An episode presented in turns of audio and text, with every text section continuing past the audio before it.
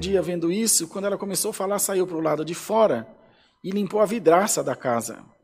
A roupa da vizinha estava limpinha. Era a vidraça dela que estava suja. Irmão, o Senhor te pergunta essa noite: como está a tua vidraça, irmão? Será que você está vendo mal em todo mundo? Será que o mundo está conspirando mesmo contra você? Ou você está em demasia preocupado, está se deixando levar por maus pensamentos? Não está permitindo o Espírito de Deus tomar conta do teu ser?